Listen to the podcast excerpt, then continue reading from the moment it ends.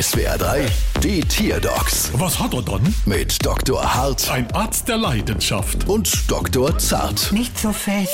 So, was haben wir dann? Es ist ein Leguan. Aha, und was hat er dann? Er legt sich immer auf unsere Bibel. Na, weil er ein Leguan ist. Oh, zart, ich leg dich auch gleich mal an den Strom. Entschuldigung. Ja, du grüner Hobbypfarrer. Mama laut, Mama leise. Der hat bestimmt Fleischkneppmangel. Aber das erklärt doch nicht, warum sich mein Leguan auf die Bibel legt. Vielleicht sucht er in dem Buch nach einem guten Fleischknepprezept. In der Bibel? Ah ja, da. Guck mal, ich hab grad eine da.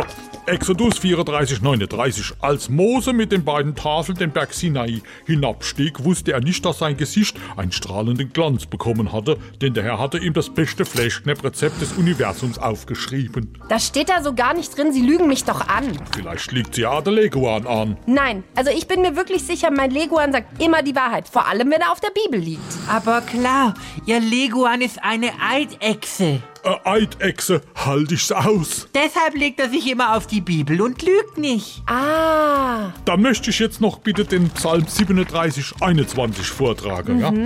Ähm, der Gottlose borgt und bezahlt nicht, der Gerechte aber ist barmherzig und gibt. Hä? Ach da, ist deine Rechnung. Bald wieder. Was hat er dann?